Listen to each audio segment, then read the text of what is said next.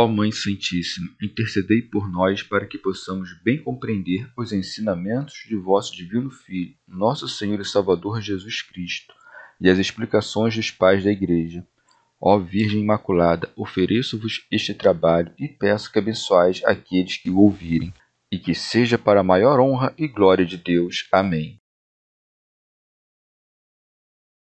Senhor Onipotente, purificai o meu coração e os meus lábios vós que purificastes os lábios do profeta Isaías com carvão em brasa, e dignai-vos, por tal modo, purificar-me com a vossa misericórdia, para que possa dignamente anunciar o vosso santo Evangelho. Por Jesus Cristo, nosso Senhor. Amém. Senhor, abençoai-me. Que o Senhor resida no meu coração e nos meus lábios, para que anuncie digna e convenientemente o seu Evangelho. Amém. Evangelho de Nosso Senhor Jesus Cristo, segundo São Marcos. Jesus ensina em Cafarnaum e cura um endemoniado. Entraram em Cafarnaum e, logo no sábado, foram à sinagoga, e ali Jesus ensinava. Estavam espantados com seu ensinamento, pois ele os ensinava como quem tem autoridade e não como os escribas.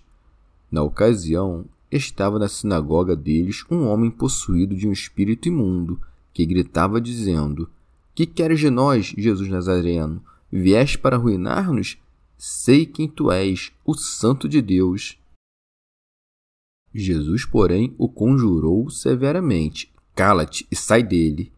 Então o espírito impuro, sacudindo-o violentamente e soltando grande grito, deixou-o.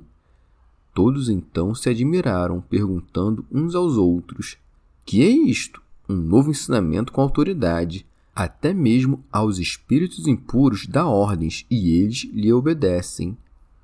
Imediatamente a sua fama se espalhou por todo lugar em toda a redondeza da Galiléia. Comentários dos Pais da Igreja Pseudo Jerônimo Marcos, dispondo a composição do Evangelho por si próprio, não na ordem dos fatos, não seguiu a ordem da história, mas preservou a dos mistérios. Por isso, narra o primeiro milagre no sábado, dizendo: entraram em Cafarnaum. Teofilacto Diócrida. Retirando-se de Nazaré, no dia de sábado, quando os escribas se reuniam, entrou ensinando na sinagoga.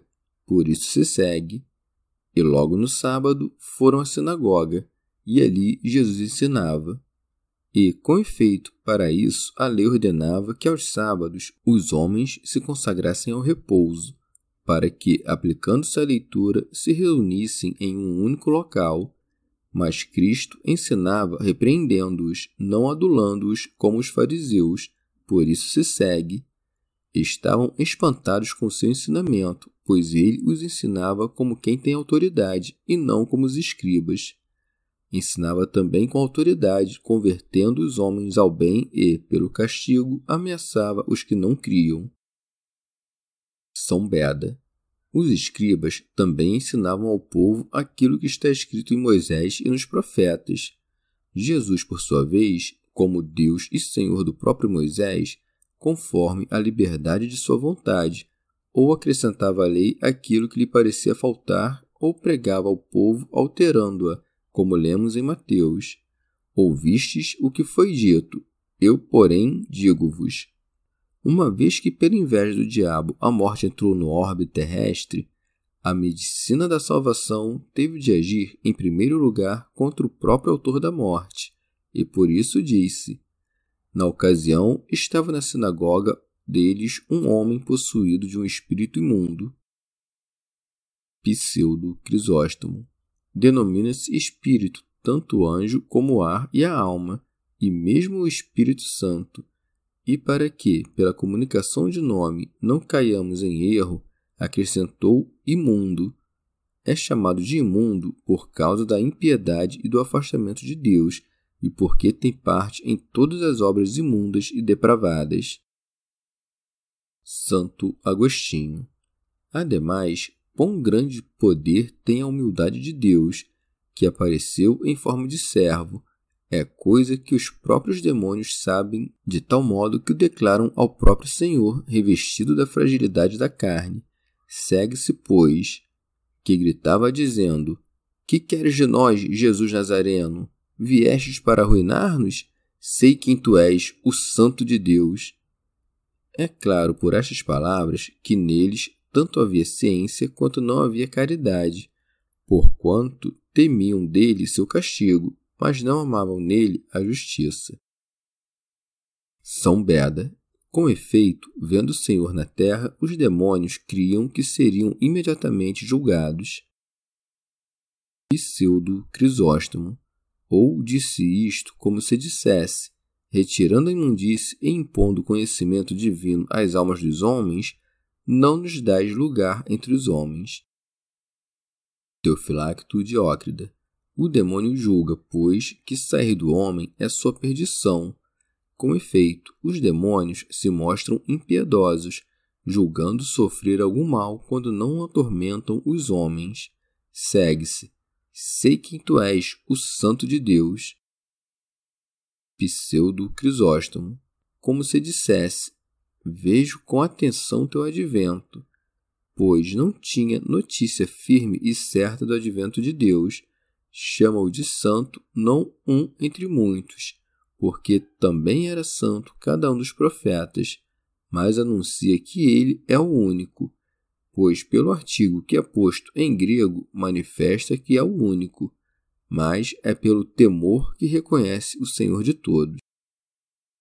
Santo Agostinho fez-se conhecido a eles tanto quanto quis, e quis tanto quanto foi oportuno, mas fez-se conhecer não como aos santos anjos, que gozam inteiramente de sua eternidade participada, conforme é o Verbo de Deus, mas dar-se-ia conhecer para aterrorizar aqueles de cujo poder tirânico iria libertar os predestinados. Deu-se, portanto, a conhecer aos demônios não por ser a vida eterna, mas por certos efeitos temporais de seu poder, que podem ser antes notados pelos sentidos angélicos, mesmo dos espíritos malignos, que pela fraqueza dos homens. Pseudo Crisóstomo. A verdade, no entanto, não queria os testemunhos dos espíritos imundos, por isso segue.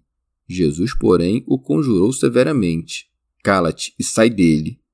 Com isto, nos é apresentado um dogma salvador que não creiamos nos demônios, por mais que anunciem a verdade. Segue-se. Então o espírito impuro, sacudindo-o violentamente e soltando o grande grito, deixou-o. Uma vez, pois, que aquele homem falava como sábio e proferia as palavras separadamente, para que não se julgasse que compunha as palavras não pelo demônio, mas pelo coração, Jesus permitiu que ele fosse dilacerado pelo demônio para manifestar que era este quem falava. Teofilacto Diócrida, para que, vendo, percebessem de qual mal era o homem libertado e, por causa do milagre, crescem. São Beda. Pode, no entanto, parecer contraditório que se diga que o demônio dele saiu rasgando-o, ou, como dizem algumas cópias, atormentando-o de todas as maneiras, ao passo que, de acordo com Lucas, não lhe fez nenhum mal. Mas também o próprio Lucas diz: E o demônio, depois de o ter lançado por terra no meio de todos, saiu dele sem lhe fazer nenhum mal. De onde se compreende que Marcos tenha dito atormentando-o de todas as maneiras ou rasgando-o, correspondendo ao que disse Lucas depois de o ter lançado por terra no meio de todos. E pelo que disse em seguida, sem lhe fazer nenhum mal, compreende-se que aquele abalo dos membros e aquele tormento não o mutilaram, como os demônios costumam sair, isto é, amputando alguns membros ou arrancando-os. Tendo, de outra parte, visto o poder do milagre, admiraram-se com a novidade da doutrina do Senhor e, por aquilo que viram, foram suscitados para perguntar sobre aquilo que ouviram de onde se segue. Todos então se admiraram, perguntando uns aos outros.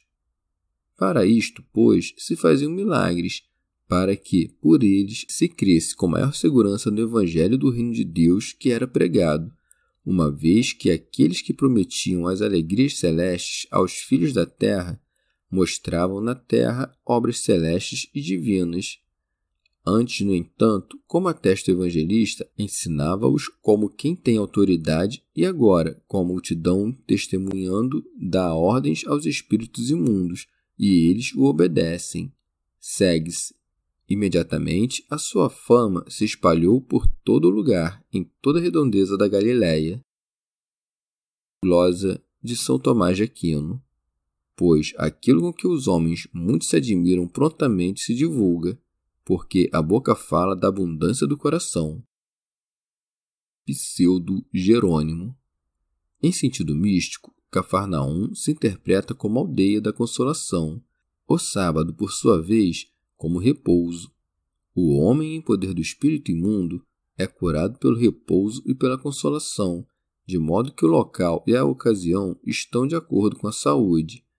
O homem em poder do espírito imundo é o gênero humano, no qual a imundície reinou desde Adão até Moisés, pois sem a lei pecaram e sem a lei pereceram.